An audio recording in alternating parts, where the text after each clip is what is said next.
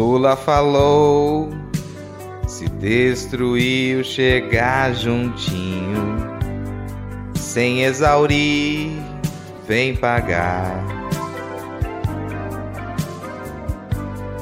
Para preservar e aumentar nossa estadia, vem defender a Amazônia. Mesmo que indique o Zanin, uma escolha meio ruim. E na saúde querem que você responda sim. A fome do bufão centrão. Não deixe interferir. Chamo Lira agora e diz não.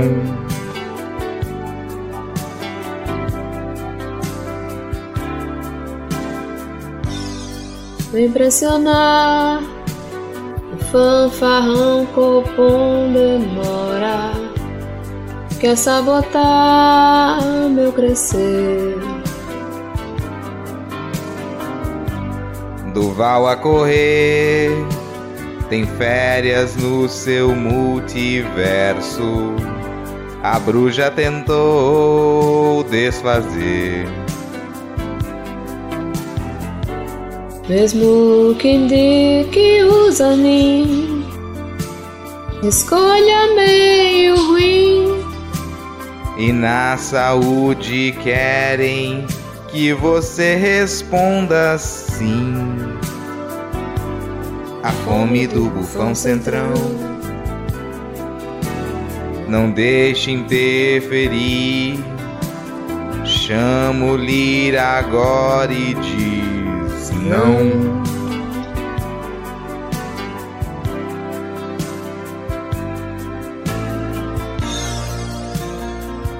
Seja o meu sonhar, deixando trilhar esse seu caminho. Caçar o infeliz, deixar pros garis. Quero esse castigo. Amém.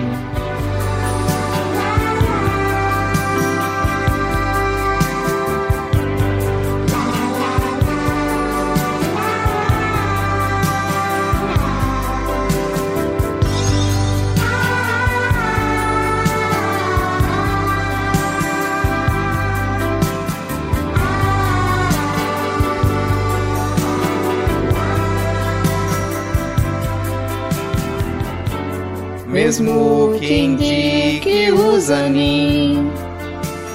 Escolha meio ruim e na saúde querem que você responda sim. A fome do bufão centrão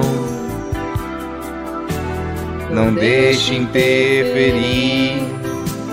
Chamo Lira agora e diz não.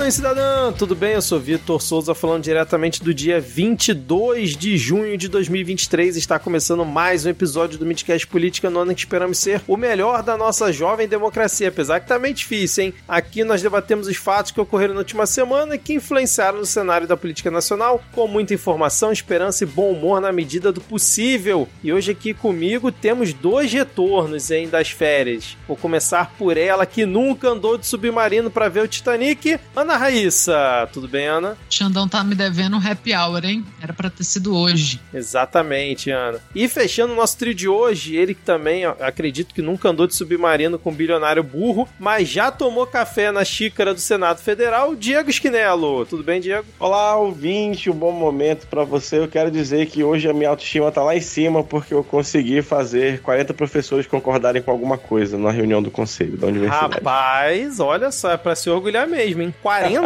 de diversas áreas? É. Rapaz, impressionante. Parabéns, que eu não sei o que foi, mas parabéns. Este é o novo sindicalismo, a voz do novo sindicalismo. Olha aí. Novo, novo sindicalismo. Antes de seguir aqui com a introdução do programa, eu queria perguntar como é que vocês foram de férias. Tu foi tudo tranquilo? Aproveitaram enquanto a gente estava aqui trabalhando? Foi tudo certo? Olha o shade. Aproveitei aqui a. Bem, a pouca presença do meu colega de bancada, né? Porque eu também estava em rolê de trabalho. Só pude ver Diego no último dia. Aí eu fiz parar o avião dele, porque ele ia embora sem me ver. Eu fiz cancelar. E nós tomamos uma cerveja e colocamos as pautas em dia. Alguém falou assim: queria ter ouvido vocês falarem da Conja ao vivo. Eu falei, que lá lembrei de Conja. Porra, Pera aí, né, gente? Há limite, né? A eu quero fazer de- denúncia que Ana Raíssa foi-se embora de Brasília e me deixou na Rua da Amargura. Eu tive que ficar hospedado num cativeiro de um Pobre Airbnb coitados. com direito a ataques astrais e, e- e tudo o resto. Me perdoe. Vai ter que depois rolar um episódio especial sobre, só sobre esse rolê aí, né, Diego? Bom, lembrando que se você quiser mandar uma mensagem para o Midcast, nós estamos no Twitter com o perfil arroba podcastmid. Ana e Diego, quais são suas arrobas para os ouvintes cobrarem vocês falarem sobre a Conja, sobre o Deltan enquanto bebem ao vivo? No Twitter e no Blue Sky, que está lá morto, né? Gente, por favor, façam essa rede acontecer, porque a gente veio aqui implorar convite. É, Não, pois não, é. não, sabe? É, Temos todos, mas não há movimento, né? Então vamos sair da rede do bilionário, que deveria estar no submarino, mas infelizmente não estava. Porra, Ana podia. Você imagina que delícia. Ele podia inventar um, um foguete pra, sei lá, e ver o sol de perto. Que tal, né? Podia. Vocês lembram que quando rolou aquela tragédia, acho que na Tailândia, com as crianças que ficaram presas numa caverna, ele inventou que ele ia mandar um Porra, lembro. Ele ia mandar um negócio lá. energia não sei o quê. Aí chegou lá, percebeu que o negócio não fazia curva, então não adiantava. Puta que pariu. Bilionário, 100% burro até agora, assim. Meu Deus. Bilionário que hoje declarou que esse gênero vai ser considerado xingamento agora no Twitter. Quem? Ah, é a o, liberdade de expressão, Mosca? né? É o Mosca? É, o. Meu É, a Deus. liberdade de expressão Tá bom, está a todo vapor. né? Então, lá na rede da liberdade de expressão, Ana Raíssa, tudo junto com dois N's, dois R's e dois S. Eu sou arroba garoto do Kikão, K-I-K-A-O. E quem quiser comer Kikão, vai amanhã na festa junina no meu trabalho. Porque eu vou, vou levar e vou fazer. Ah, não. O Diego já fez quicão pra você quando esteve em Brasília? Nunca estou estupefata agora. Olha que só, porra, fez? agou aqui, hein? Não sei, eu só fiz comida aí uma vez. Foi no, no Réveillon. Gente, fez um pirarucu de casaca. Meu Deus, eu comi janeiro inteiro, como é, né? A comida do fim de ano, ela tem que ser comida no janeiro inteiro. Foram só Nossa. elogios que eu ouvi desse pirarucu, hein? A de comeu até passar mal. Esses dias teve um- uma festa junina aqui da família e alguém trouxe um pirarucu de casaca que eu falei que era pirarucu de casaca, sobretudo, gorro, luva, bota e três calças. Ô, louco. Porque era só farinha, não dava pra achar o pirarucu. Tão escondido que ele tava. Horrível. Tá vendo? Festa de família é só pra você falar mal da- dos outros e alguém fala mal de você. Mas quem não, quem não quisesse ser falado mal também não trouxesse a porra de uma farofa de banana e batata e chamasse de pirarucu de casaca. Ai, ai. Bom, se você quiser nos apoiar a continuar produzindo pirarucus de, de casaco, é isso, Diego? É. Pro restante da bancada, vamos patrocinar o Diego fazer a tour pelos outros estados que ainda falta, porque ele só foi até agora lá no, no DF, lá em Brasília, falta vir no Rio, tem que ir lá no Sul também visitar a Ade, tem que ir na Paraíba visitar Thaís e no Espírito Santo visitar Rodrigo. Então, para você ajudar essa tour do Diego pelo Brasil, você pode nos apoiar lá no PicPay ou no Padrim ou via Pix, né? No PicPay é só baixar o aplicativo, procura por Midcast, Padrim é padrim.com.br barra Midcast e no Pix é podcastmid.gmail.com a nossa chave. E mais uma vez, obrigado às dezenas de ouvintes que nos apoiam aí mensalmente. Mensalmente. Feed de paródia continua desatualizado, mas lembro novamente que quem quiser escutar uma belíssima coletânea com 13 grandes sucessos do Midcast tem aqui nesse feed aqui do Midcast o nosso episódio especial de paródias, volume 1, paródias Midcast. Saiu no Spotify esse episódio? Saiu no Spotify, cara, tá lá. Eita, enquanto não derrubarem. Estamos correndo sério risco, mas tá lá ainda. Agora, sem mais delongas, vamos iniciar o episódio com bloco. Quero mais férias!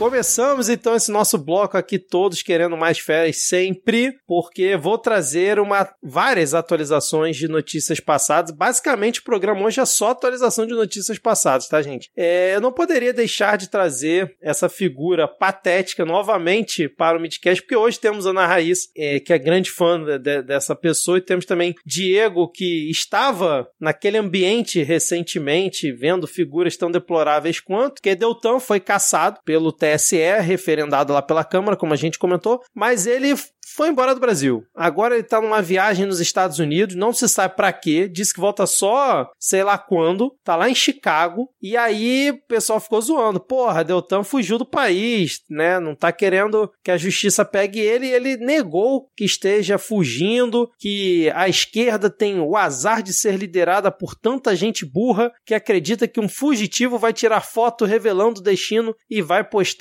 avisando, e ele disse que volta, eu olhei aqui, dia 24 de junho. Então é uma viagem rapidinha que o Patético foi fazer em Chicago. E eu queria saber de vocês o que, que vocês têm a comentar sobre a cassação do Deltan, se vocês querem falar alguma coisa, sobre a saída dele a Chicago, dizendo que não deve nada, mas resolveu dar uma fugidinha. Esse povo vai para os Estados Unidos igual brasiliense vai para Perinópolis, né? Passa três, quatro de volta. Foi só para gastar o Pix da galera ou só para colocar alguma coisa na lavanderia, né? Opa! Porque, hum, e disse que ah, a esquerda ficou em polvo rosa porque ele só porque ele tirou uma foto no, no portão de embarque. Esse cara, ele não presta nem para ser sonso. Nossa, olha, tudo, tudo, qualquer fala desse homem é patética. Mas não sei, hein? Eu tenho minhas apostas aí na lavanderia. Porque afinal, quem foi que fez um grupo com amigos e as esposas para falar de, então, gente, vamos precisar da ajuda de vocês aí, porque eu e fulanito vamos fazer muito dinheiro com palestras, mas não pode estar no nosso nome, hein? Qual é o nome disso? Pois é, eu tava vendo aqui, Ana, fui pesquisar no Google, a Sunueva Lavanderia tem cinco lojas em Chicago, pode ser que ele tenha ido lá, né? Lá vai Pode ver o perfume é melhor, né? Eles É, usam lava mais, fica mais É branquinho. a água. A água. a água, né? O amaciante de lá tem, tem um negócio diferente. É, provavelmente é isso. É, eu estou fazendo uma viagem acadêmica e profissional. Daqui a pouco ele vai inventar que, que dá aula, né? Na, na Universidade de Chicago. Vai inventar que é. Foi, foi lá pra sei assinar contrato, né? Cinco dias, né? Foi lá, Porra. ficou dois dias resolvendo a papelada, mais uns três curtindo ali a cidade, e aí voltou. Aí ele vai ter uma reunião na, na sala da, da- das vassouras lá do, do, do, onde- do lugar lá na Universidade de Chicago, com três brasileiros direitistas lá e vai dizer é, former professor at Chicago University. Alguém pra pegar ele no colo e ficar sacudindo, igual. Agora, esse pessoal que manda pix aí pro, pra criminoso pagar a multa dos crimes que comete, eu achava que bandido bom era bandido morto, mas pelo visto bandido bom é bandido que recebe 160, quantos mil que ele recebeu de pix? 150, 170 mil, não foi uma coisa assim? É, eu já nem lembro, mas foi, foi É, muito foi- mais do que ele tinha pra pagar de multa, né? Foi cento e tantos mil de Pix. Faz o Pix pra gente, podcastmedia.gmail.com. A gente promete que a gente não vai pra Chicago. Nós vamos todos pro Rio visitar o, o Vitor e pegar uma praia. Olha aí, ó. Fica aqui a promessa, hein? Mas por falar em gente que vai nos Estados Unidos fazer coisas que não se sabe o que é e volta se gabando de ter feito coisas que não fez, eu vi dizer que a, a PF deu uma surra na SWAT, Vitor. Foi isso? Exatamente, cara. A PF deu uma surra na SWAT. O nosso Cebolinha Fragmentado está completamente perdido. E, cara. O Cebolinha é, A gente comentou bastante sobre o, o, Marcos Duval semana passada também, né? Mas, cara, essa semana ele superou. Ele deu um relato lá no plenário do Senado, maravilhoso, que eu vou ter que colocar. Tá virando uma rotina aqui no Midcast. Vou ter que colocar o áudio, porque assim, você precisa sentir. Você precisa sentir o tom de voz, você precisa sentir a pausa dramática, né? O enredo é tudo muito maravilhoso. Então, vamos aqui no Midcast escutar Marcos Duval dizendo que a sua esposa quase pediu divórcio após o Xandão mandar a PF bater na porta dele. Então vamos lá. Quase naquele dia, no meu aniversário, a minha esposa saiu de casa. Ela pediu o divórcio na quinta-feira. E eu falei, Bru, você não vai me deixar nesse momento, porque aí você vai estar tá dando a vitória para essas pessoas que têm o mal como a prioridade, que têm prazer de ver o sofrimento alheio. E aí eu falei para ela, eu não seguirei mais sozinho. Digo para todos aqui, aqui no plenário, que a minha missão ultrapassou os limites de um cidadão de um senador da República, um representante, ultrapassou tudo que podia sozinho nessa missão. Aqui eu paro a missão sozinha, solitário. Foi uma promessa que eu fiz à minha família e só continuarei se os meus pares estiverem ombreados comigo para seguir em frente. Todos os lugares que eles foram, foram e a própria polícia citando é o pendrive laranja e ligando para o ministro. Nós não estamos achando o pendrive laranja. Nós não estamos achando o documento tal. E aí foram no gabinete, foram só na minha mesa e na minha mesa da minha é, é, assessora. Por que, que não foi lá no setor de orçamento, que é o setor mais sensível? Estranho. Na minha casa, foi só atrás de documentos que tinham o símbolo do Senado. O delegado da federal me falou que o ministro Alexandre de Moraes determinou que fosse à tarde e no dia 15 de junho, no dia do meu aniversário. Então, senadores, se chegou ao ponto de fazer isso com o senador da República, se ele teve essa audácia de não cumprir a Constituição, fazendo um documento justificando justificando que teria que ser ainda com pedido de prisão. Gente, é inacreditável. Tem gente falando que Alexandre de Moraes é um serial killer da Constituição. Obrigado, presidente. Então, Ana e Diego, como que vocês é, viram esse belo enredo digno de novela da Record de Marcos Duval com sua esposa e, porra, o Xandão é o serial killer da, da Constituição. Que coisa maravilhosa. Antes de a gente comentar a notícia, notícia em si, eu quero dizer para a Polícia Federal que tem que ir de novo ver no setor de orçamento e ver na casa dele os papéis que não estão timbrados do Senado. Tá bom? Ele deu essa pista na fala, então, por favor, vão lá. Assim, vamos começar. Primeiro, eu queria demonstrar minha solidariedade à esposa do Marcos Duval, que eu não sei o nome, mas a assim. Bru. Bru, exatamente. Assim, assim Assim como temos sororidade às vezes com a Conja, precisamos ter empatia pela Bru, porque ela claramente está doida para meter o pé desse casamento, não aguenta mais ficar com, com cebolinha, e o cara continua ali resistindo, não quer. E uma outra coisa que eu achei muito curiosa, além dele chamar o Xandão de serial killer da Constituição, foi meio que ele fala assim: porra, que absurdo, mandar a PF na porta da minha casa no dia do meu aniversário? Eu não sabia que na Constituição tinha uma linha lá, né? Operações da Polícia Federal não podem ser realizadas no dia do aniversário do. Apesar que é uma, uma proposta que eu seria a favor. Não custa nada.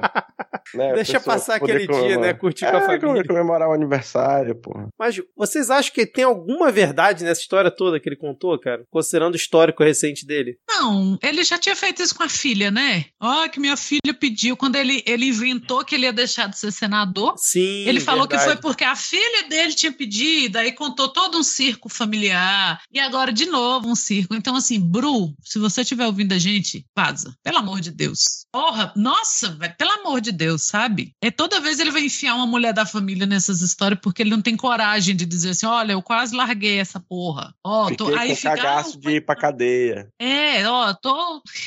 Fiquei, nem dormi. Mas é, ah, porque minha mulher, ai, que tristeza, até minha mulher pediu. Tá certa de pedir divórcio mesmo, vai ficar aguentando esse pulha? Pelo amor de Deus. Sabe? Quem é que. Pelo amor de Deus. Ainda mais com a fama recente, né? Que ele tá aí. Espero, acho que a mulher dele não tá muito feliz. Então, a, a, Hein, Vitor? Mas por que que é cebolinha fragmentada? Eu perdi essa. Planos Dos infalíveis? planos infalíveis dele, né? Pra tentar Ah. incriminar o Xandão e tudo mais. E ele é completamente fragmentado, né? Cada hora ele tá com uma versão, Não, a parte do história. fragmentado eu já sabia, só o É. cebolinha que eu tava vendo. Um cebolinha com planos infalíveis, um atrás do outro. De roubar o Sansão. Opa, não, de derrubar o Xandão. Isso. Porra, isso aí seria um bom trecho de paródia, hein, cara? É, agora, uma coisa que ele comentou aqui também, que eu achei até fofo, ele falar que vai continuar a caminhada dele se estiver ombreado com seus pares no Senado. E nessa hora, faltou a manha pro pessoal da transmissão do Senado, que era virar a câmera pro plenário, pra ver como tava a reação da galera. Das duas, uma, ou não tinha ninguém prestando atenção, ou a galera devia estar com aquela cara que dá aquele risinho assim de lado. Putz, olha o que, que esse cara tá falando. Ele tá achando mesmo que a gente vai andar junto com ele pra ficar atacando STF de bobeira. Só porque ele Que é quer. o caso do pato e do patético, que o Rodrigo vinha dizendo aqui sempre, de que quando a coisa ficasse feia pro lado deles, não ia ter ninguém pra defender. E é a mesma coisa do Marcos Duval. Ele fica aí enfiando a família dele nessas histórias e enfiando os pares dele nessa história, mas vai cair sozinho. Não adianta, assim. É, ele acha que ele vai ter um grande, sabe? Grande, vai criar uma grande comoção, vai ter um grande apoio. Não vai ter, bicho. Vai dar uma de Jânio Quadros, sabe? Então, ser cuidado. Eu, eu espero que ele não pegue umas dicas com o Deltan e chame um trio elétrico lá em Vitória pra poder. Nossa. Melhor, tomara que ele pegue.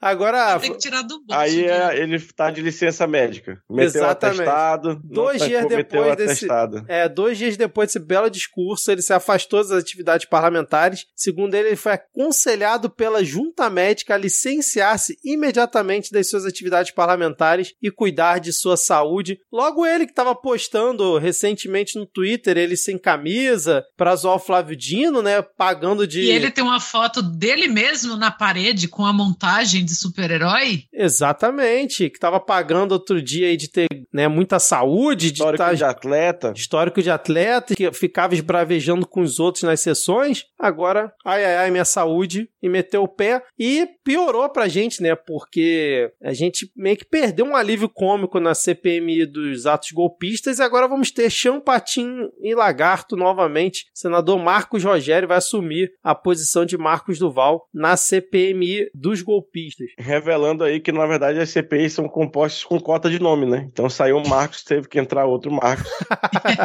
Senão ia ficar sem Marcos a CPMI. E falando em CPMI, já vamos aproveitar o gancho. Eu não sei se vocês acompanharam os depoimentos dessa semana. né? A gente teve na terça o depoimento do Silvinei Vasques, o ex-diretor da PRF. Acho que o único que acompanhou foi o Rodrigo, né? Rodrigo e Tupac estavam comentando lá no grupo, infelizmente. Sim, essa semana foi É, corridíssima. eles não estão aqui. assim. E hoje também teve o terrorista, né? O Washington, aquele é, Washington, George Washington, né? que Jorge já- Washington. já condenado aí pela tentativa de implantar uma bomba no aeroporto de Brasília na véspera do Natal. Ele teve lá hoje também. Eu também não consegui acompanhar, mas é, na terça-feira aconteceu uma coisa que a gente até comentou semana passada aqui, eu e Thaís, que eu esperava que fosse demorar mais, mas na sessão seguinte já rolou, que foi a convocação do Gonçalves e o ex-diretor da ABIN já no governo Lula, o Saulo Moura da Cunha. Então, é, rolou um acordo da oposição com o governo, diferentemente do que tinha acontecido semana passada, né, que o governo tinha bloqueado a convocação deles. Parece que rolou um novo acordo e os dois foram convocados, mas parece que só fica para agosto a ida deles à CPMI. É porque agora o, o general lá conseguiu colocar a história dele em linha, assim. Ele depois, essa semana, na, na CPI que tá tendo na Câmara do DF, aí ele já conseguiu alinhar direitinho a história, agora tá, tá bonito, já pode convocar.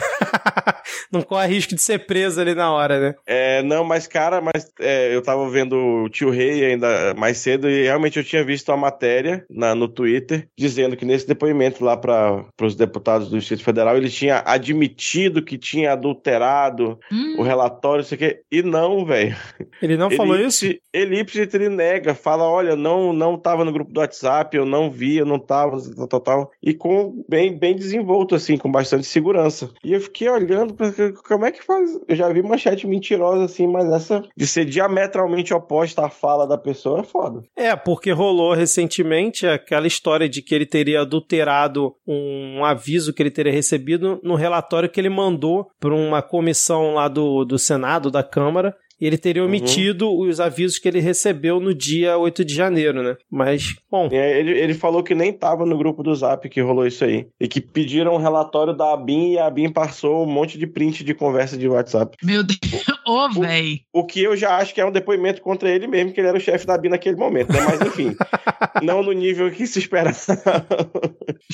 Mas, Ana, você acompanhou alguma coisa da CPMI essa semana? Não, também peguei coisas esparsas, assim. E, mas uma coisa que, cara, eu acho que a gente se acostumou mal com a CPI do, da Covid, porque foi um, um, trabalho muito bem feito dos parlamentares. Foi quando a gente viu que esses filhos da puta sabem o que, que eles. Vai, capricha, capricha Renan. Marcou, Marco. Porque a gente viu que esses filha da puta sabem trabalhar, eles sabem o que, tem que fazer, eles não fazem porque não quer, né, Renan e companhia. E aí, eu acho que, que a gente viu. E por mais que muita gente diga, ah, não resultou em nada, não resultou em nada, é, Jair só comprou vacina depois da CPI. Então, assim, resultou em alguma coisa. E aí, a gente vai assistir hoje em dia CPI, CPMI, acho que esperando, pelo menos eu, sabe, mais ou menos o mesmo nível. E eu acompanhei muito pouco essa semana, e o que eu reparei foi isso. Puta, que baixaria do caralho, assim. Ninguém fala nada com nada, é uma confusão, uma gritaria, um. Parece sala de professor, com todo respeito, porque eu sei que todo professor odeia uma sala de professor por causa disso. Sabe, umas coisas que não saem do lugar. Meu Deus. E, e, pior, parece uma sala de pessoas de português. Vou falar mal da minha área aí. que é um negócio que até você chegar a algum lugar, você já cansou, sabe? De, de parlamentar sendo aleatório e maluco. Ou então você dá o tempo de fala pro cara, o cara tá sendo completamente pirado das ideias. Então, olha, Rodrigo acompanhou, vi que ele comentou, é, e parte do que eu vi foi o que o Rodrigo compartilhou lá com a gente. Puta merda, vai ser difícil, viu? Vai ser difícil acompanhar, vai ser difícil sair alguma coisa dali. E porque também os caras estão viajando no campo das ideias o tempo inteiro, né? Não, mas isso aí foi o governo que fez. Que governo, amigo? Você tá falando de quê, sabe? Então, difícil. A gente ficou aí com essa impressão de que, olha, como é bom ver parlamentar trabalhando. E dando uns shows também, né? Porque a, a direita foi massacrada em vários depoimentos na CPI da Covid. Não dá pra gente se pautar por ela, não, porque, meu Deus. Não, acho que principalmente. Que são assessores de parlamentar e eles sempre reclamaram que tinha que acompanhar CPI, CPMI, ou acompanhar, sei lá, sessão normal, assim, eles sempre falaram, cara, insalubre, é insa e é insalubre mesmo, puta merda. Não, ainda mais quando é CPMI, né, que aí tem os deputados biruleibes lá e ferrou, cara. Pra ter uma noção, eu tava é, pesquisando sobre a sessão que teve hoje, né, porque apesar de não ter acompanhado, aí parece que o tal do George Washington, ele contrariou os peritos da PF, falou que os explosivos que ele botou lá não tinha não tinha poder para explodir nada, sendo que os peritos falaram que, tipo, tinha é, poder para explodir rocha. Então, vai acreditar é, em quem, né? A no, sorte no... é que foi mal montado, né? Segundo os peritos. É, exatamente. Vai acreditar em quem? No perito ou no, no criminoso? Criminoso eixe que, pelos poucos recortes que eu vi, o pessoal largou a mão deles. Bolsonaristas não querem nem saber. Ah, largou Cara, a mão. do momento feio, que o motorista do caminhão viu aquele negócio e achou esquisito, eles já estavam jogada às cobras, assim, já. Ninguém já. Nem tchum. Esse, esse cara, ele veio, não sei se do Pará, ele não é aqui de Brasília. Acho que é Rondônia. Rondônia, né? E ele não trabalha ou era autônomo, alguma coisa assim, só que estava hospedado há meses no Sudoeste, que é um dos lugares mais caros aqui. E assim, não se sabe. Aí aparece a mãe dele para falar, porra, era tão gente boa, tá doido.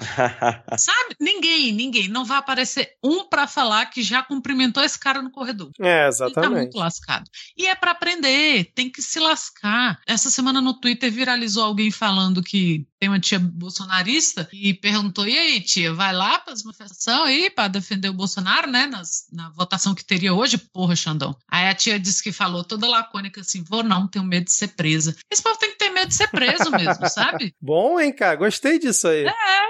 Então é, é educativo, essas coisas têm que ser educativas, tem que se lascar. Só efeitos positivos. Só efeitos positivos. Escolinha do professor Xandão, né, cara? Já teve a escolinha é. do professor Dino, agora tem do professor Xandão também, educando aí os golpistas. Cara, mas eu, lem eu lembrei de uma pergunta que eu vi, que foi da. A relatora perguntou lá pro perito da Polícia Federal, falou: E aí, dava pra ele aprender a fazer bomba só olhando nos YouTube mesmo? Caraca! Obviamente ela fraseou de uma maneira correta, né? Mas foi isso que ela perguntou. Foi, E aí, mano, ele era profissional ou só, no, só na, nos computer dava? Aí o cara falou: Sei lá, porra. Pergunta pra ele, né, cara? É, não, ele falou que é, não teria capacidade de, de fazer, um- de dar uma resposta objetiva, porque isso entraria na psique do, do, do, do ser humano, um negócio assim. É, não, e na parte da baixaria que a Ana comentou, realmente, assim, é, é gente cortando o tempo inteiro, né? É, gritando. Aí eu tô vendo que o resumo de hoje a gente teve o Jorge Seife, né? Aquele ex-ministro da pesca do Bolsonaro, né? Que disse que o peixe é inteligente, sabe desviar do óleo, né? Que agora é Ah, é senador. ele discutindo com o parlamentar do PT, o. Cadê o nome dele? O Rogério Correia, né? Que o Rogério Correia tava lá massacrando o George Washington, né? Tentando fazer ligar ele ao Bolsonaro e tal. E aí o Jorge Seif interrompeu. Aí teve um momento que o Rogério Correia falou pra ele calar a boca, né? Falou: ah, não quero ninguém me interrompendo, cala a boca aí. Aí o Jorge Seif mandou assim: cala a boca é o caralho. Dentro da CPMI, cara, ali no meio de todo mundo. Meu Deus, velho. Cala a boca já morreu, quem manda na minha boca sou eu. É, eu retiro o que eu disse. Nem em sala de professor dá isso. Não, e aí teve um outro momento, eu tô vendo aqui na reportagem, né, do, no G1, um embate entre a Elisiane Gama e o Arthur Maia, né, que é o presidente da CPMI, porque a Elisiane Gama tinha explicado que o Jorge Washington não ia poder se negar a responder tudo, porque já tinha um entendimento do STF em relação à CPI da Covid, de que as testemunhas poderiam se negar a responder questões que as incriminassem, e não se negar a responder tudo, igual teve gente que fez na CPI da Covid. Aí parece que minutos depois o Arthur Maia interrompeu uma fala da senadora para ler a decisão da época. Aí a Elisiane Gama mandou isso aqui, ó, abre aspas. Eu exijo respeito a mim nesta casa. Não admito expor as informações nesse colegiado, ser questionado e de repente serem aceitas porque um homem vem e fala ao seu lado. A colocação que Vossa Excelência acabou de ler foi a que eu acabei de ler anteriormente. Eu não vou admitir que as posições que são postas por esta relatoria sejam questionadas e de repente avalizadas porque veio uma outra pessoa. Então, assim, o clima tá, tá bacana lá. E, além disso, a gente teve de novo aquele deputado que na primeira sessão tava de camiseta, é, bermuda, sei lá, aquele Ô, bicho, Bolsonarista, é ele tava, parece, de novo hoje, interrompendo todo mundo. E o cara é tão chato que até o Arthur Maia falou que vai levar ele ao conselho de ética se ele continuar interrompendo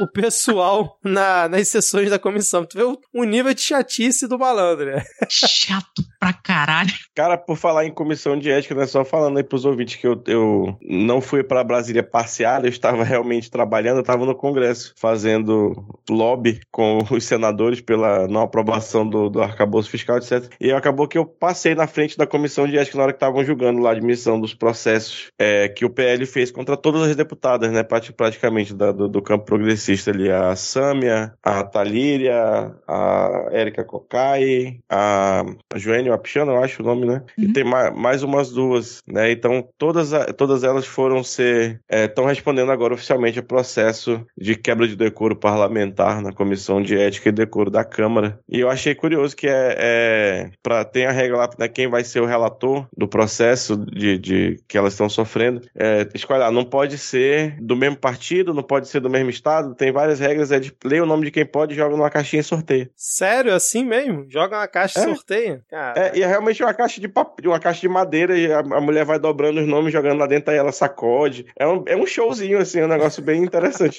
sacode, aí tira, aí lê o nome. São três nomes, né, que faz a comissão. Aí depois ela vira a caixa, assim, aí mostra pro público. Ai, ai. Bom, vamos seguir aqui, já que a gente tá falando de Senado e comissão. A gente teve essa semana o Senado aprovando, para surpresa de zero pessoas, o nome do Zanin para o Supremo Tribunal Federal. Agora ele vai ficar aí mais. A gente tinha calculado no episódio passado, acho que são mais 28 anos, 27 anos que ele vai ficar. Então, Cristiano Zanin, advogado né, do Lula na Lava Jato, teve seu nome aprovado por 58 votos a 18 nesta última quarta-feira, vulgo ontem. A votação é secreta, então a gente não sabe quem votou a favor, quem votou contra. A gente sabe só quem estava lá no dia presente. Presente. E na sabatina que ele teve ali na CCJ, que é feita antes da votação no plenário, durou cerca de oito horas. E lá na CCJ também né, foi aprovado com ampla maioria. Eu não sei o que, que vocês querem comentar a respeito dessa aprovação precisamente, mas eu tenho também aqui uma reportagem no G1 fazendo um resumo do que ele falou sobre temas polêmicos, que era uma coisa que a gente tinha comentado no episódio passado, tipo, ah, o que, que o Zanin pensa sobre aborto e outras questões. E aí eu posso ler aqui, mas antes eu queria saber de vocês o que, que vocês acharam da aprovação em si do Zanin, que já era meio que favas contadas. Estão felizes pela primeira indicação do Lula ao STF? Olha, o histórico não é bom, né? Aliás, o histórico de ninguém. Tirando o Xandão, que eu, eu fervia de ódio desse homem, e hoje em dia nem posso falar mal. Olha Indicado pelo pontinho. Temer, hein, Ana? Só porque o Temer não sabia.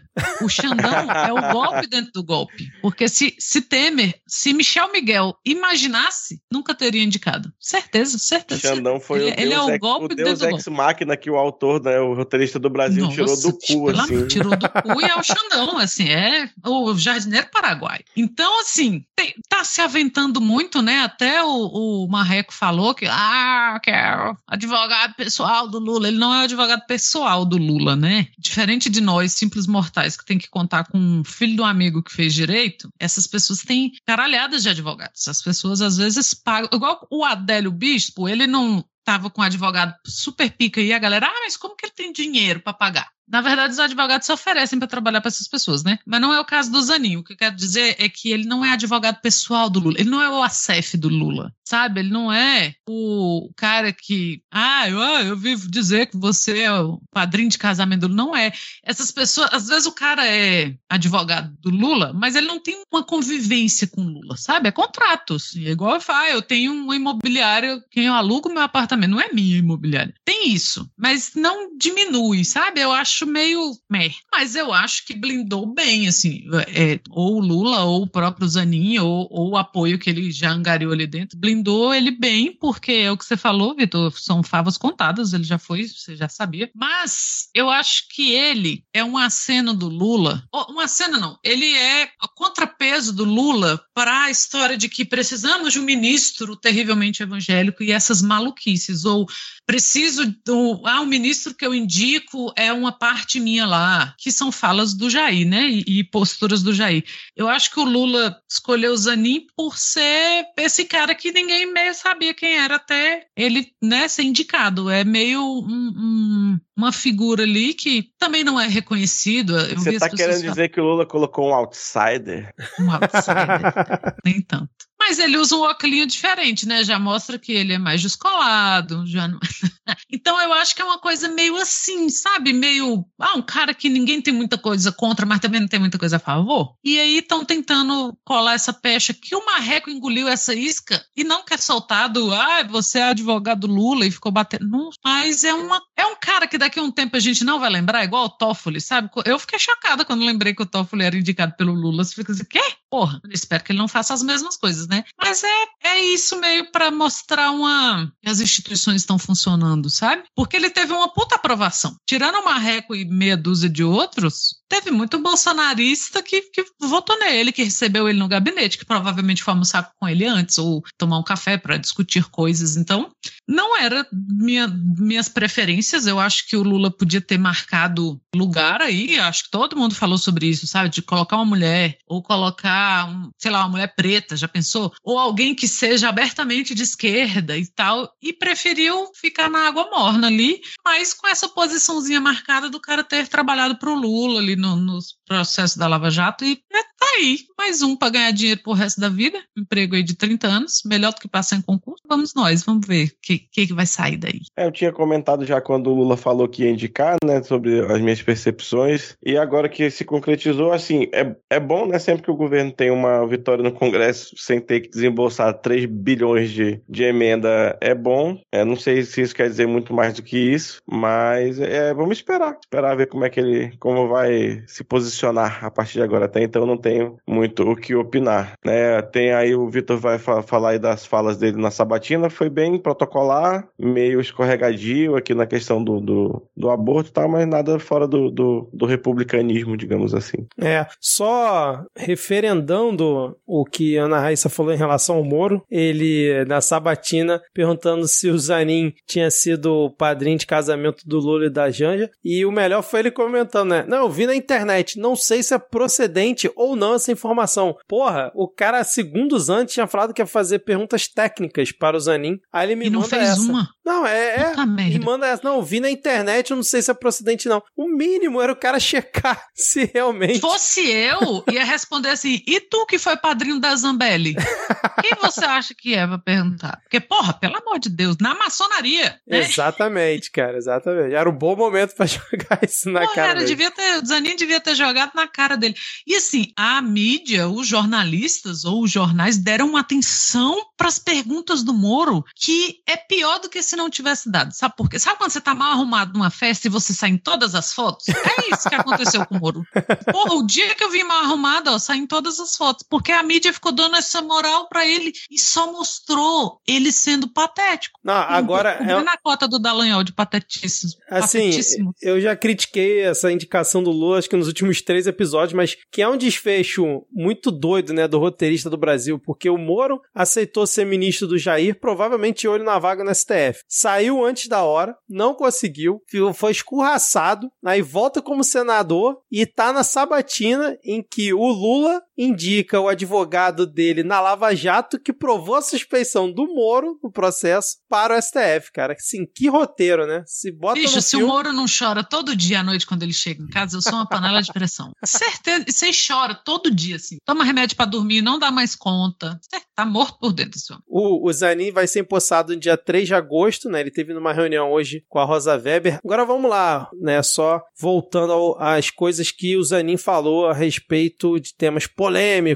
na sabatina. Ele foi questionado pelo Contarato a respeito da posição dele, né? Sobre adoção, né? Casamento de casais homoafetivos. E ele disse que isso é um direito individual, um direito fundamental, as pessoas poderem, da sua forma, expressar o afeto e o amor. Isso tem que ser respeitado pela sociedade e pelas instituições. E também disse que respeita todas as formas de expressão do afeto e do amor. Aí o Magno Malta perguntou sobre a legalização das drogas. Ele disse que viu Enquanto dava uma fungada.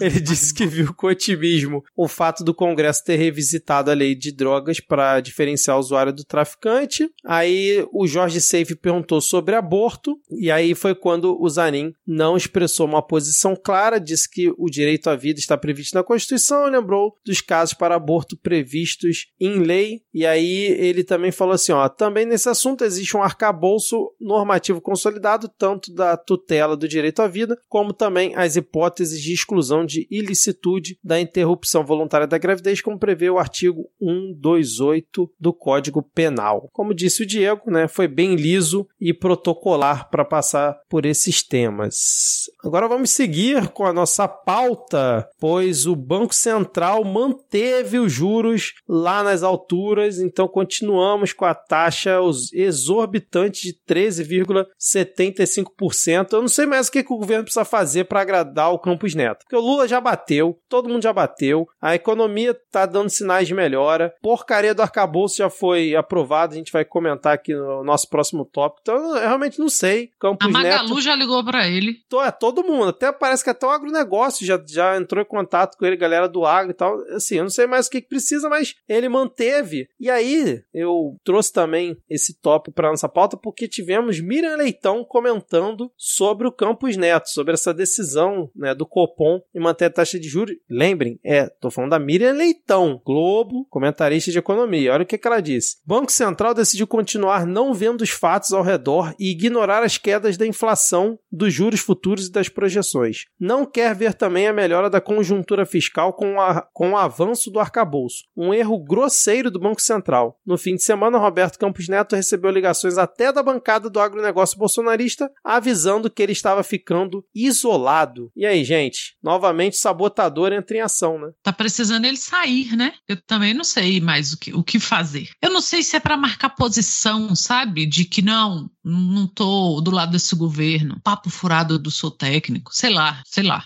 Mesmo fuder com a gente, porque quem é que tá se lascando, né? Não é quem tem dinheiro. Pelo contrário, quem tem dinheiro quer mais continue, né? Quer mais continue alto.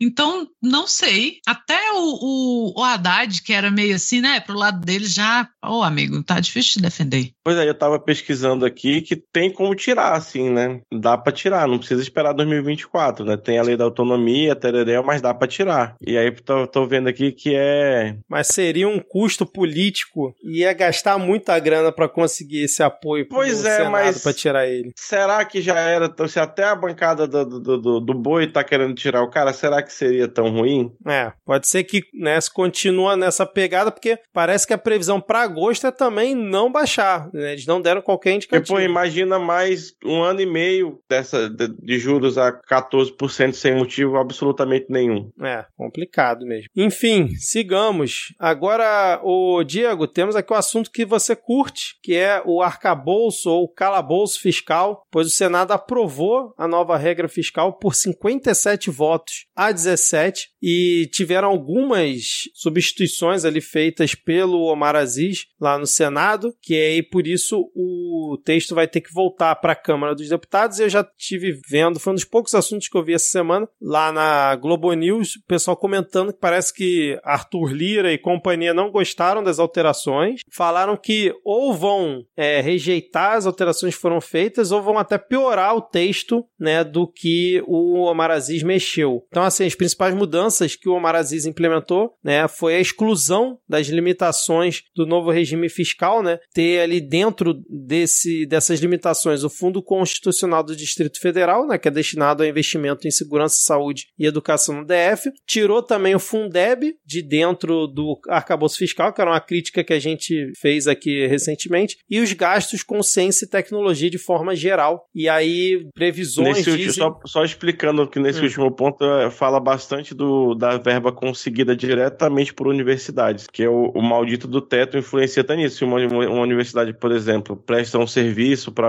alguém ou consegue um patrocínio, ela não podia usar esse dinheiro se estivesse fora do, do, do, do orçamento. O que não faz absolutamente sentido nenhum, porque, tá, beleza, o governo não vai me dar orçamento, eu vou atrás. E se eu for atrás também não consegue usar, e aí fudeu. Exatamente. E aí tem também aquela questão de preservar até 40 bilhões de despesas em 2024, que também era uma polêmica, né, de deixar essa, entre aspas, gordura para o governo nos próximos anos. Mas, assim, no geral, a, a regra, nova regra fiscal foi mantida, né? Se você pegar os episódios passados, a gente já comentou aqui. Queria saber de vocês, o que, que vocês acharam, principalmente o Diego, né, que esteve recentemente aí no Congresso. Vocês acham que Arthur Lira vai tentar aprontar mais uma quando o texto voltar para a Câmara, por exemplo? Porque o governo está precisando dessa aprovação. E lembrando que ano passado, quando aprovou a PEC da transição, o governo tinha até agosto para apresentar né, essa, esse novo arcabouço, apresentou bem antes, mas daqui a pouco a gente entra, é, entra nas férias do Congresso, né? Sabe-se lá, pode vir depois. Pois é, então quando, numa das conversas que a gente teve lá é, com um assessor lá de um senador, ele estava comentando, né, que o nosso interesse era que isso fosse adiado para poder ser, dar tempo de debater mais, etc., no Senado ainda. Mas não rolou isso, né? Agora volta para a Câmara. E tem uma, um porém, né? Que isso precisa ser aprovado antes de agosto mesmo, porque começa a discussão do orçamento do ano que vem. E não sendo aprovado é, nada nesse sentido aí do, do calabouço, fica a regra do teto como tá, na emenda constitucional 95, que é não cresce, ponto, foda-se. É só a inflação e pronto. E é, é ruim. Obviamente a gente queria que fosse tirado mais coisa, né? Mas né, o, clima, o, o clima político não tá para isso. Mas só de tirar o Fundeb já é um alívio, assim, né? Um respiro. É, eu queria ter visto tirar também a parte da saúde, por exemplo, né? Que seria importante. Que a população do Brasil, além de crescer, ela tá envelhecendo, o que demanda um, um crescimento no investimento em saúde que é descompassado aí da, da sei lá, um monte de meta estranha lá que o, o Haddad inventou para fazer o calabouço fiscal, que já deu esse nome para ficar estranho, o pessoal nem ir atrás do que é. Toda vez que você vai falar de arcabouço fiscal, o pessoal fica o quê? Hã? né, que é um nome difícil, o pessoal nem ir atrás. Mas assim, eu tenho medo do, do, do que Arthur Lira vai fazer, porque o governo não tem perna para dobrar a Câmara e nem dinheiro. Não tem perna para dar uma banda no Arthur Lira, que era o que ele merecia. Cara, que praga esse homem. Eu também tenho medo de ele. Tenho medo assim também não. Não vou fazer a Regina Duarte, né? Eu, tenho, eu acho que ele não vai perder a oportunidade de malandrear, que é a cara dele, mas estou confiando nos poderes de Lula, que é o que me resta. Porque o Lula já dobrou muita gente que a gente não imaginava, né? Mas a que preço? Assim, vai ser menos pior do que poderia ser. Não é um Eduardo Cunha inconsequente. O inconsequente ele é, fado. Mas eu acho que ele vai aproveitar para, sabe? Ainda mais que o Lula está endurecendo com a questão da troca da ministra da Saúde, que o Lula falou que não vai tirar. E eles estão querendo a vaga, né? Ministério. E aí eles, o, o e, a, e, a, e, o Lula já falou que não. Ó, a palhaçada até aqui. O Lula botou aquela linha só, só, até aqui, que ele não vai tirar, que ele vai manter. Agora tá esse papo, né, de cargo técnico. É, e ela é um grande nome. Então, eu acho que ele ainda vai querer dar uma forçada na barra aí, sabe? Mas também eu acho que a vida dele não vai ser fácil. Hoje, a ex-mulher que já tinha acusado ele de agressão foi a mídia falar sobre agressões sexuais que ela sofreu, né? Assim, a vida de Arthur Little não está fácil, mas a vida de gente ruim não pode ser fácil. Tomara que ele se ferre muito e que ele faça o Marcos Duval e tire uma licença de saúde, pelo menos para dar um respiro para esse país. Vamos ver. Já que aquele julgamento que poderia, né, tirar ele do comando não rolou, né? Porra, mas serviu um sustinho, não foi bom? Deu, deu um ó, o Toffoli, ó, ahá, aqui ó, otário, mexe comigo. Deu um sustinho sim, mas essa da ex-mulher dele eu nem vi. Caramba, cara. Foi, ela apareceu aí falando que chega, que ela não vai guardar mais isso, que ela já contou pra família e resolveu contar na mídia. Eita. Não entrei em detalhes, assim, não li nada, vi, vi chamadas, vi alguns tweets a respeito, mas Caramba. E só complementando o que a Ana falou agora há pouco, né, da ministra da Saúde, a Anísia Trindade, realmente saiu uma notícia hoje. O Padilha, faz tempo que a gente não fala do Padilha, hein? É, ele comentou que o Arthur Lira em nenhum momento pediu qualquer ministério ao governo. Uhum. A gente acredita claramente nisso. E parece que ele reforçou que a questão do Ministério da Saúde não tem como, é, da cota pessoal do Lula, né? Mas ele falou que foram apenas boatos essa história história de que o Arthur Lira teria feito essa reivindicação para o governo para ter o Ministério da Saúde para algum aliado dele. Enquanto isso, eles ficam aguardando ainda a mudança lá no Ministério do Turismo, o novo nome que União Brasil vai indicar para o lugar da Daniela do Vaguinho. Isso aí parece que vai rolar mesmo, Porra, parece né? só esperando o Lula voltar da viagem. Sendo alguém menos pior, ficamos felizes. Mas isso aí vai ser difícil, né, Ana? Porque ser indicado pela União Brasil, como é que você vai ter um nome menos pior? Só de não ter nome de miliciano. Nariz de miliciano. Rabo de miliciano. Já tá bom, né? É. bom, é, agora vamos falar sobre um tópico que surgiu um pouco antes da nossa pauta, que foi o discurso do Lula em Paris, ali na frente a, da Torre Eiffel. discurso não, o show. Na verdade, a manchete né, é, no site bolsonarista é assim, Lula agride a classe dos tradutores. Gente, o toda, toda nossa... Todo atropelado. Nossa senhora. E, e o tradutor ia gritando junto com ele. É. Fala alto, o tradutor falava alto. Eu falei, vai estourar a garganta do rapaz. Todo Teve nosso... hora que o pobre tradutor falou até que não podia plantar gado. Foi. E teve uma hora que o Lula falou do estado do, do Amazonas, ou da no Amazônia. da Amazônia. Da Amazônia, e o coitado se enrolou e falou é. o estado da floresta da Amazônia. A galera lá fazendo ela em francês e o Lula acusando a revolução a revolução industrial dos problemas do mundo em frente à Torre Eiffel. Só faltou apontar. Essa desgraça aqui ó. Este é o Lula que todos nós queremos. E arrasou. É o só para contextualizar quem não acompanhou o Lula tá novamente viajando pela Europa. Ele foi na Itália né? Encontrou com o Papa. Como diria Cacete Planeta olha o Lula indo. É exatamente Encontrou também com a... Você aí com menos de 30 anos não entendeu essa referência, desculpa. É, bota no YouTube que você vai, vai entender. Encontrou também com a Giorgia Meloni, primeira-ministra da Itália, e, agora, e aí depois foi pra França para encontrar o Macron de novo. O Lula já deve ter encontrado o quê? Cinco vezes já com o Macron desde que assumiu? Toda hora, né, cara? E nenhuma vez ofendeu a mulher do Macron, hein? Olha só que diferença, né? Diria. E aí ele foi participar desse evento lá em Paris, né, em frente ali à Torre Eiffel, que é o Power Our Planet. Não tem ideia do que era esse evento. Alguma coisa, né? De vamos salvar o planeta. É, talvez. o, é o, uma mistura de Live Aid com Lola Palusa. E, É, não, não foi feito pelo Medina, tá bom.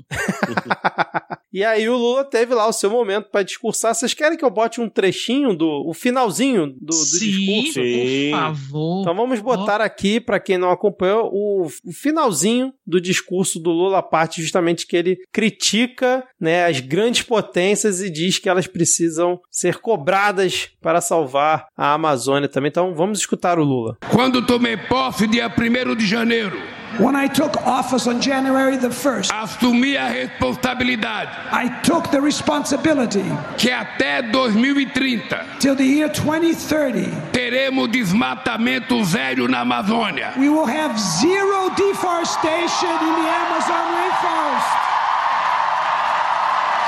Vamos ser muito duros contra toda e qualquer pessoa We will be relentless against any group or person que quiser derrubar uma árvore that wants to cut down one tree para plantar soja, milho ou criagado. or to, for, to plant soya beans, cattle, or corn. A Amazônia é um território soberano do Brasil, The Amazon is a sovereign territory of Brazil, mas ao mesmo tempo ela pertence a toda a humanidade. but at the same time, it belongs to all humanity. E por isso faremos todo e qualquer esforço And that's why we will take all the endeavors para manter a floresta em pé. to keep the forest standing.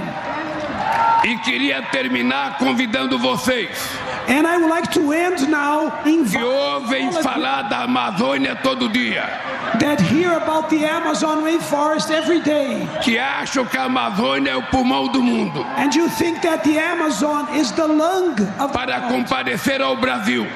I invite you all to come to Brazil. Em 2025. in 2025, Iremos fazer a COP30 where we will hold the COP 30 no estado da Amazônia, in the state of the Amazon and the rainforest, para que todos vocês so that all of you tenham a oportunidade will have the opportunity de conhecerem de perto to get to know very close o ecossistema da Amazônia, the Amazon ecosystem, a riqueza da biodiversidade, the wealth of the a riqueza dos nossos rios the wealth of our e que rivers, possam compartilhar com o povo brasileiro. And that you can share with the Brazilian people da preservação das nossas florestas. the conservation of our forests e responsabilizar os países ricos. and to put the rich countries para financiar os países em desenvolvimento que têm reservas florestais. to fund developing countries that have forest reserves. Porque não foi o povo africano que polui o mundo. It was not the African people that started Não é o povo world. americano, latino-americano que polui o mundo. It was not the Latin Americans that started polluting the world. Na verdade, quem poluiu o planeta nesses últimos 200 anos The, the truth of the matter is that who polluted the foram aqueles que 100 years fizeram a revolução industrial. E por isso tem que pagar a dívida histórica que tem com o planeta Terra. Muito obrigado a todos vocês e boa sorte para a humanidade.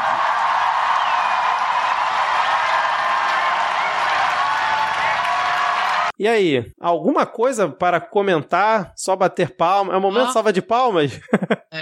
Mas é tem o slow clap, porque tá assim, ó. Embe em, em, embevecido, não. Embevecidos. Embevecidos, é. Não, e eu tava comentando aqui em off que se você escutar esse discurso do Lula no 1,5, cara, ele fica muito mais assim, né, potente. Eu gostei. E o Lula tá meio descabelado e tá Sim. contra o sol, assim, ó. Impactante. Um, um discurso histórico do Lula. Exatamente. Mas é, vocês têm mais alguma coisa a comentar sobre essa viagem do Lula ali pela Europa? Mais alguma coisa sobre o Eu discurso? só lembro do, de quando o Lula, antes de tomar posse, que ele foi, acho que na COP29, lá no Egito, e alguém virou para ele e falou assim: como a gente tava com saudade do Brasil. E a gente comentou isso aqui, que Uhum. foi muito emocionante. E, cara, o Brasil tem lugar no mundo. Assim. Eu, eu falei disso na época, eu vou repetir. Quem não tem respeito por esse país é a direita. Não tem o mínimo respeito. Todo sucateamento de anos, né, Fernando Henrique? Não é porque você tá para partir daqui para ir de My Heart Will Go On que a gente não vai dar culpa, porque hoje em dia já tem jovem pagando pau para Fernando Henrique Cardoso. Vocês lembrem que velho filha da puta existe e tem muito mais tempo de vida para juntar filha da putagem, não é porque tá velho que é bonzinho não, sabe? Tem, tem thread aí de ai, pessoas que têm haters e não poderiam e gente jovem botando foto do, do FHC. Vocês não sabem a desgraça. Prim- primeira vez que eu ouvi a palavra neoliberalismo e nunca mais dormi em paz foi por causa desse homem. Então, e assim, é a direita que não gosta desse país. A direita, ela é profunda e enraizadamente antipatriota. Ela é, é quem quer sucatear, quem quer que o Brasil vire celeiro, quem quer a gente de braços para o senhor patrão, é a direita. Na época do Lula, que Lula 1 e Lula 2, o brasileiro lá fora era a cara do estudante, a cara do estudante de pós-graduação, a cara do cientista em formação era a cara do brasileiro. E agora as pessoas ficam, ah, porque o engenheiro virou Uber, o engenheiro virou Uber porque a gente foi dilapidado com, com golpe. A- e antes do golpe, com a instabilidade que a Câmara e o Senado criaram para o governo da Dilma. E que mesmo assim ainda foi um governo melhor do que a gente teve com a direita. Então quem não gosta desse país é a direita. Quem acha que o Brasil é miúdo, que o Brasil não conta, que o Brasil é só bunda e cerveja lá fora, é a direita brasileira, porque nem a direita internacional acha isso do Brasil. Então, o Brasil, ele, com o Lula a gente viu isso. O Brasil, ele voltou e o lugar do, do Brasil à mesa estava posto. A gente não teve nem que ir atrás, sabe? O Lula não teve nem que inventar coisa. O lugar do Brasil à mesa está posto. Quem não gosta disso é filha da puta com cargo, funcionário público do nível do Ernesto Araújo, que, ah, sejamos páreas, sejamos para o caralho. Nosso lugar está posto. O Brasil é potência, é potência cultural, é potência em e tem muita possibilidade, sabe? Agora a gente é chamado o tempo todo para ser quem vai liderar a mudança verde que eles estão chamando, sabe? Então, eu, eu brinquei hoje no Twitter falando que eu duvido o Lula não ser eleito para qualquer coisa em qualquer lugar do mundo, por causa de discursos como esse. É o que o tempo. O Lula é um senhor de idade e ele dá suas escorregadas de velho. E dá, né, gente? Eu, eu já tô dando escorregada de velha com 36, imagina. É, mas ele é um cara que ele é o espírito do nosso tempo, politicamente falando, do jeito que ele foi o espírito do nosso tempo 20 anos atrás e ele foi o espírito do nosso tempo 30 anos atrás. Isso ninguém tira do Lula. O Lula foi o espírito do novo sindicalismo. A- o Lula andou para o Diego correr nas- com os professores. O Lula foi a cara da redemocratização brasileira. O Lula foi a cara do combate ao neoliberalismo dos anos 90. O Lula foi a cara da esquerda latino-americana por um tempo, Tatos Fidel e com outras lideranças, com, com toda a carga que isso traz. O Lula foi a cara dos anos 2000 em que nós crescemos num país mais ou menos estabilizado, que nós crescemos num país que você poderia sonhar em fazer uma faculdade, porque você não precisava sair do ensino médio desesperado para um, um emprego, e, ou você não tinha que escolher entre estudar e trabalhar. Que foi com isso, esse Brasil que a gente sente falta hoje, a gente, né, pessoal aí, os milênios e tal, é o Brasil que o Lula deu pra gente, e que a gente se acostumou com esse país, com um país que dava certo, com um país que lá fora era reconhecido, com pessoas que poderiam viajar uma vez por ano para, sabe, quantas pessoas, eu acho que o pessoal mais novo não entende e, e talvez não tenha visto o impacto, por exemplo, na minha família e nas famílias conhecidas, tinha muita gente que tinha vindo para aqui para Brasília há muitos anos e não via os irmãos. A minha avó ficou 20 anos sem ver os irmãos, porque saiu um, foi para São Paulo, um foi para o Rio, um veio para Brasília, um foi para não. E essas pessoas não tinham tempo e dinheiro para se visitarem, porque tinha que trabalhar o tempo todo. E foi com o Lula que essas pessoas começaram a, a visitar de volta para casa, sabe? A, a é, mãe ver filho e irmãos mais velhos, sabe? Os avós reencontrarem os irmãos e tal. Então, o nosso lugar no mundo, enquanto um país que pode oferecer esse tipo de, de vida para os seus cidadãos e que por algum tempo a gente achou até que era pouco, porque é, né? A gente é porque a gente está no buraco. Que a gente queria mais. Com o governo Dilma, a gente queria mais. E aí a gente não teve esse mais. E aí um, alguns de nós, né, ficou muito confuso. Eu falo por mim também, meio, porra, mas eu queria mais do que o governo Lula e não tive. E olha onde viemos parar. Então, o lugar do Brasil tá aí. Nós temos que ser a cara dos novos cientistas, dos novos estudantes, da, sabe, o país do aquela história do Brasil ser o país do futuro. A direita que não quer, a direita que não gosta. Por mais que a direita tenha essa, essa pecha de que, ó, porque economia, economia é o caralho, a economia é boa para eles quando os juros estão altos pra caralho, quando offshore, gente com conta em offshore tá enchendo o rabo de dinheiro e a gente tá pagando caro aqui no feijão, quando a Ana Maria Braga tá usando colarzinho de tomate, quando a culpa é da Dilma do feijão custar 18 reais, mas a culpa não é do Jair, do, do litro de óleo tá custando 22, sabe? Então não, te, não tem. O nosso lugar no mundo é só chegar e ocupar. E é só por isso que Jair e companhia não conseguiram nos transformar num galinheiro, porque foi só o Lula voltar, o lugar tava, sabe, assim, eles estavam esperando isso mesmo, o mundo, né? Quando você fala de relações multilaterais, relações bilaterais, relação sul-sul, BRICS, não sei o quê, o nosso lugar tava ali, eles estavam meio assim, ah, espera essa palhaçada acabar que a gente vai chamar de volta. Porque a gente tem esse lugar no mundo, não só pelo tamanho, né? Essa semana eu ri da, das vezes que eu tenho que ler que o Brasil tem proporções continentais. E é gente pra caralho, é lugar pra caralho, é floresta amazônica, é biomas que precisam ser cuidados. E o mundo tá aí, bora Brasil. E aí? Para onde você vai liderar agora, né, na questão ambiental, por exemplo? Então, o Lula é esse cara, mas nós temos que ter outro cara, porque o Lula não vai viver para sempre. O Lula não presidente para sempre. E mesmo que não seja, a gente não tem mais 20 anos para daqui 20 anos a gente ter um outro Lula. Tem que ser agora. Então, essa, sabe, a gente não pode mais devagar. Ah, vou, ah, vou voltar, votar na direita porque eu acho que tem muita gente, né? Ah, votou. Não tem mais tempo para isso. Não tem, porque a gente não vai ter o Lula para consertar isso de novo. Porque isso que ele está fazendo é consertar o que quase arruinou a gente enquanto país. Então, esse vídeo é muito significativo e eu acho uma pena quando eu lembro que tinha. Vocês lembram que tinha um burburinho de que o Lula estava tava se aventando uma vaga de secretário para o Lula na ONU? E aí o Lula foi preso e não pôde. Porque o lugar desse homem era lá, sabe? Que é o que a gente tem. Acho muito bom as organizações burguesas? Não. Toda vez que fala de ONU, eu lembro que foi a ONU que criou Israel. Assim, é uma merda. Mas é o que a gente tem, é o que a gente precisa ocupar, porque também, né? E é o lugar do Lula. O Lula é esse tipo de liderança. É o cara que tem que estar tá lá na ONU, ah, é secretário-geral de alguma coisa, ou é consultor de não sei o quê, de um órgão internacional, é onde ele tem que estar. Porque ex-presidente, para depois ficar dando uma declaração ou outra para Veja e sendo ressuscitada aí a cada seis meses, a gente já tem FHC. Nem o Temer mais se presta esse papel. A gente teve Tamar Franco por muito tempo. O Collor vai ser preso esse ano com fé dada que esse ano vai virar o ano mais liberdade. Então, é o Lula, mas a gente tem que preparar. A gente não pode deixar o Brasil nas costas do Lula de novo, de novo. Então, nossa, esse, para mim, esse discurso foi assim, ó, é o Lula que eu quero para sempre. É o Lula com o Arthur Lira devia olhar e respeitar aquele safado, sabe? Com esses ares dele de primeiro-ministro. Que ele devia olhar para esse homem e falar assim: eu vou calar minha boca e fazer meu serviço. Mas ele não tem vergonha na cara, né? Muito bem, Ana, muito bem. E falando em ex-presidente, aproveitando esse gancho que você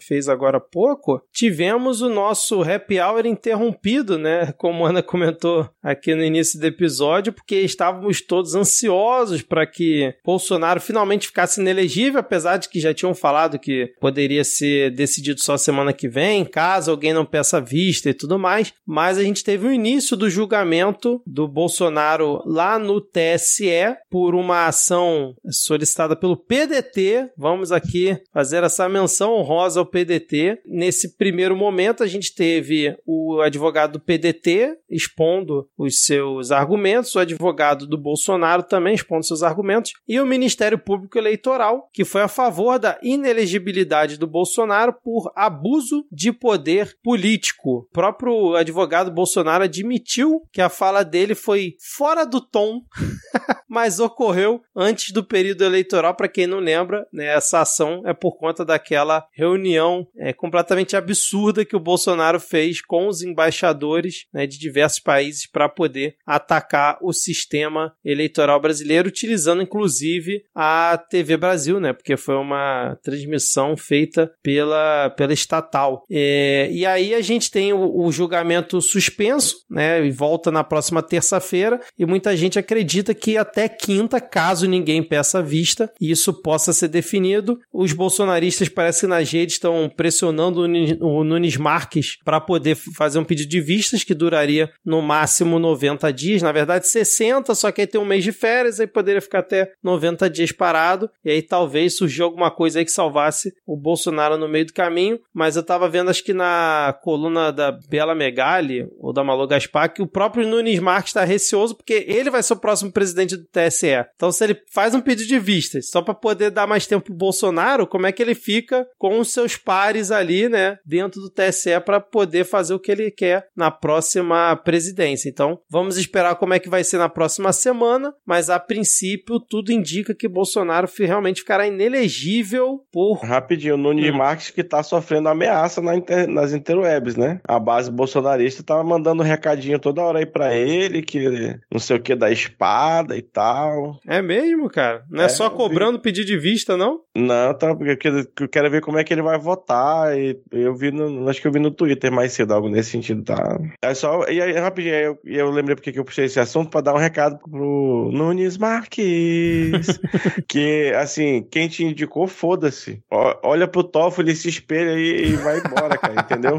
Manda tomar no cu quem te indicou. Agora essa porra é tua, faz o que tu quiser. Infelizmente é assim, mas vai, faz essa merda aí, mano. Não se deixe intimidar, nobre ministro. Exatamente. E aí o Bolsonaro já começou a chorar, dizendo que espera que o relator, que é o Benedito Gonçalves, mude o voto dele, mesmo que o Benedito ainda não deu o voto dele, mas o Bolsonaro já tá falando que espera que ele mude o seu voto e pedindo para que ele seja julgado como foi julgada a chapa é, Dilma Temer em 2017. Ele falou que não pode ser julgado de forma diferente. E ele tá falando isso porque na época julgaram a chapa da Dilma é, e do Temer, alegando a questão também de recebimento de caixa 2 por suspeita, né, de caixa 2. E aí na época o TSE rejeitou porque teria sido em um outro momento. Teria sido em outro momento essas suspeitas, né? E o Bolsonaro tá alegando que não pode ser tratado de forma diferente porque parece que o Benedito é, Gonçalves teria dito nos bastidores que vai incluir nessa denúncia a questão da minuta golpista. E aí tem muita gente falando, ó, vai botar coisa de fora do processo, né, que, que ocorreu após todo o processo é, para dentro, então isso poderia até anular, talvez, toda a situação. Eu espero que o Benedito não faça nada. Cara, não precisa fazer nada. Benedito, olha só, eu te dar um papo aqui, vamos, vamos conversar. Cara, não precisa fazer nada diferente. Esquece minuta golpista, esquece tudo, tudo que surgiu do 8 de janeiro, pra... esquece tudo isso. Basta a reunião dos embaixadores e tudo que já foi apresentado para caçar o sujeito. Já tá todo, já tá todo mundo concordando. Todo mundo concorda, foi absurdo, que tem que caçar né, ele, tem que caçar os direitos. Então não precisa botar minuta golpista. Porque vai que depois inventam um outro entendimento porque estava fora dos autos e aí cancela todo o rolê. Não, não faça isso. Vamos seguir aqui e que ele realmente seja julgado como tem que ser julgado e seja apenas o início. Primeiro processo que Jair perca e que ele ficando inelegível já pelo menos dá um alívio, né? Não é o desfecho que a gente espera, espera que ele sofra muito mais, mas ficando inelegível já seria é, de bom tom. Como é que vocês viram esse início? O que, que vocês esperam? Eu espero que ele fique inelegível, é, é o mínimo. É, mas assim, se for, fosse procurar, né, a gente já falava, passou quatro anos aí falando que aqueles pagamentos de disparo do, de Zap na eleição de 2018 já era motivo para a chapa ter sido caçada muito, né, muito tempo antes. Foi uma, uma série de erros, então é o mínimo e realmente aquilo foi um absurdo, porque eles, por nada é mais claro do que você usar o seu cargo para o poder de convocar embaixadores, que é um poder que só o presidente tem, para falar a lorota, né, para atacar o sistema eleitoral, para dizer gringo help me, we are burro, sei lá que diabo que ele queria tava falando. E aí o Bolsonaro tá tão com medo que ele já tá até pedindo desculpa por espalhar fake news agora. Que loucura. Eu queria que só desse assim 20 dias pro Jair sem um advogado no ponto ali, ó. Um microfone aberto e falta de assessoria jurídica. Aí depois disso podia prender, ó. Porque é só. Sabe quando você abre, você levanta uma pedra assim e tá cheio de tatu-bola embaixo, aqueles tatuzinhos assim? É ele. Dê um microfone aberto pra esse homem e tira a assessoria jurídica. Que aí a gente pode escolher o crime, assim, ó. Porque a gente já pode escolher o crime, né? Mas aí tem todo um salamaleico. Mas agora que ele não tem cargo nenhum, pode deixar o salamaleico pra lá e ó, senta o pau. Oh, não, mais um crime comum. e essa que o Diego comentou dele pedir desculpa, realmente um fato raro, né? O Jair pedir alguma desculpa por fake news que ele manda. Ele teve a pachorra de no último domingo dizer que as vacinas contra a Covid possuem grafeno e que, essa, e que a substância se acumula em testículos e ovários. E que ele leu isso na bula da Pfizer. É. E assim, mais um dos absurdos inacreditáveis do Jair, que pelo bom Deus não, não repercutiu tanto, já que ele não é mais o presidente, mas aí, né, com todo esse cenário político e correndo grande risco de ficar inelegível, ele foi ao Facebook pedir desculpas, porque, segundo ele, o fato já foi desmentido em agosto de 2021. Quase dois anos depois, o cara tá repetindo. E aí ele botou assim: como é de conhecimento público, sou entusiasta do potencial de emprego do óxido de grafeno. Por isso, inadvertidamente relacionei a substância com a vacina. Fato desmentido em agosto de 2021. Mais uma vez, Não era lamento. nióbio? Não, o grafeno também ele curte. É, o, é os dois, é o nióbio e o É, grafeno. nióbio e grafeno. Ô, louco. Mais uma vez, lamento o falado e peço desculpas. Pô, o que, que o medo sou- não faz, né, cara? O que, que o medo Eu sou não faz? entusiasta do uso de cerveja pra várias coisas, nem por isso eu fico dizendo que na vacina tinha cerveja, gente. Ué, pelo amor de Deus. Cara, mas O- se ele falasse isso o enquanto lance- presidente, ele jamais teria pedido desculpas por isso. Jamais. Ah, Esse jamais. aí foi advogado lá falando: Ó, meu filho, lembra que você tá com a mão na frente ou tá atrás? Viu, viu, filho da puta? E aí ele voltou atrás. Porque esse chororo dele já tem gente do partido dizendo que está com muito medo por causa da, da- do que o Xandão fez hoje, né? Olha, o Xandão, ele podia ter mantido essa data, porque a gente sabe que ele escolheu 22 pelo mesmo motivo que ele aplicou uma multa de 22 milhões. É, né? Mas ele tinha que estragar tudo. E aí já estavam dizendo: ah, meu Deus, o nosso medo é que Jair volte a ficar deprimido. Foda-se, foda-se, sinceramente. Primeiro porque não estava deprimido coisa nenhuma. Isso aí é medo, o nome disso é medo, sabe? E por mim, ele vai ser o primeiro de toda a laia dele, assim, ó. Incluindo filho, ex-ministro, Laurinha. Foda-se, todo mundo. Pode pôr a Laurinha São o junto. quê? Oito anos que ele ficaria inelegível? Acho que são, né? Oito anos. É, o tempo suficiente da gente esquecer que ele existiu. Muito bom. Então, continuamos na torcida. Se tudo der certo, semana que vem, na gravação, né? Na nossa próxima semana, estaremos aqui comemorando finalmente Bozo inelegível, que seja o início de uma bela caminhada aí pelos processos. podia todos. lançar uma aposta aqui, né? Ver Ah. Depois que ele for tornado inelegível, é, em quantos segundos o PL ia expulsar e ele parar de pagar o salário da Michelle. Nossa, Michelle deve estar puta também. Ei, Ou não, né? Porque se ele fica inelegível, podem lançar ela. ah. será se? Olha, não duvido não, cara. Sei não, hein? Será- a mulher já será- tá vendendo semijoia já. Acho que Pois é, será que ela quer sentar nesse pepino, menina? Hum, quer nada. Ela quer, quer vender as revistas dela, quer É. vida pacata. Olha, não sei ela não. achou que vida de mulher de policiano é- era fácil, né? É, esgotar é, la- lagoa pra matar peixe, entendeu? É.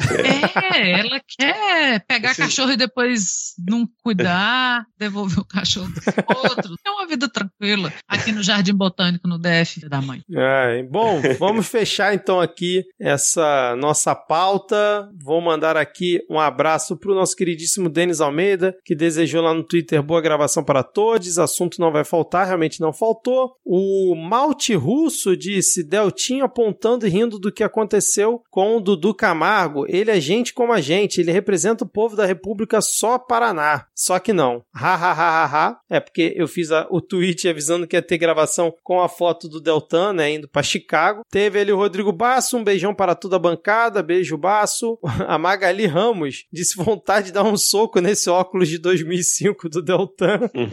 Eu morro de vontade.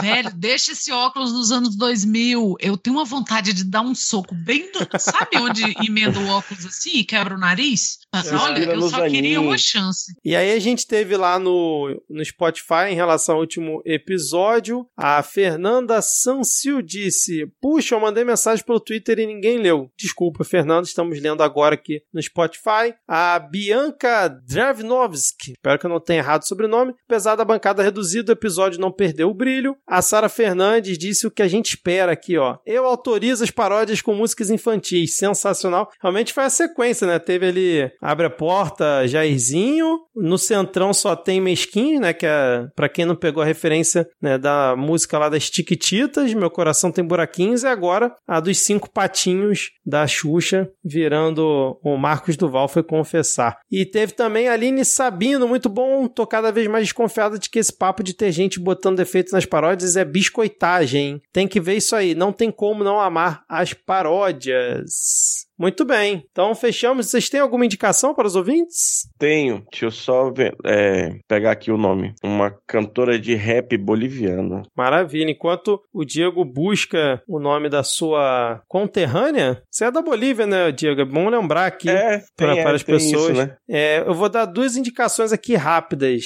A primeira é Casamento às Cegas. Não, sacanagem. Tomei um susto, falei, É. tá full férias mesmo. Não, a primeira é o filme Mãe, com a J-Lo, queridíssima Jennifer Lopes. Tá muito bem é, nessa película. O filme é muito bom, te prende a- até o final, pelo menos comigo foi assim. Então fica aqui a minha recomendação. E a minha segunda indicação, cara, eu esqueci nesse exato momento. Vai, Diego, enquanto eu tento lembrar aqui. Então, a minha indicação, eu não sei como pronuncia. Tem um A, um L, um W e um A. Acho que é Alua, Alva, Alua, não sei. Tá escrito aí. É a, vamos lá, Alua Bolívia. É uma rapper boliviana que eu não faço ideia de como eu descobri essa semana no YouTube. E é mó. Ah, não, acho que eu vi no TikTok. E é mó legal. Vamos lá ouvir. E Só tem no minha- YouTube mesmo por enquanto. E a minha indicação é a. Não é um documentário, né? Que é, mas é baseado da Netflix, que é o Amor e Música, que é sobre a história do Fito Paz, né? O melhor cantor argentino do mundo. Do, argentino do mundo. É, cara, tá muito legal. É uma temporada, é, né, meio baseado nas memórias dele e tal. Os, os atores que fazem ele, ele criança e ele jovem, são a lata dele. Me leva a acreditar que argentinos geralmente são bem parecidos, né? Igual eles pensam dos latino-americanos em geral, ou a gente pensa dos asiáticos. E tá muito legal. Pra quem curte rock argentino, pra quem curte Fito Paz, muito legal. Amor e música. Você me promete que rock argentino não tem nada a ver com rock gaúcho? Não, graças a Deus, o rock gaúcho é uma. Eu fui submetido a, a umas seis músicas de rock gaúcho né, nessa última vez que eu tava aí. Foi uma experiência que eu não recomendo a ninguém. Bom, eu ainda não consegui relembrar a minha segunda indicação. Deu um branco aqui absurdo. Estava pensando nela antes de começar a gravar, mas enfim, qualquer coisa eu trago na próxima semana. Então é isso, fechamos por aqui mais o episódio. Espero que os ouvintes tenham curtido mais essa semana e que bom ter vocês novamente aqui, Diego e Ana. Feliz por estar de volta. O pessoal aí mandou mensagem, ameaçando a gente, com saudades. Estamos de volta. Rodrigo não se abalou, viu? Nada, né? O cara estendeu mais uma semana, veio com papinho Mas lá já no vai grupo. ser cortado o ponto dele. E dizer que, pro ouvinte que queria ouvir o que nós conversamos no bar semana passada, o que nós conversamos naquele bar é igual o que Bolsonaro e Vilas Boas conversaram. O que falamos ficará entre Ficará nós. entre nós. e entre todas as pessoas da mesa ao redor que a gente já tava dando uns gritos. É mesmo. E com essa aqui fechamos. Valeu, Ana. Valeu, Diego. Valeu, ouvinte. Até a próxima semana. Tchau, tchau. Valeu. Valeu.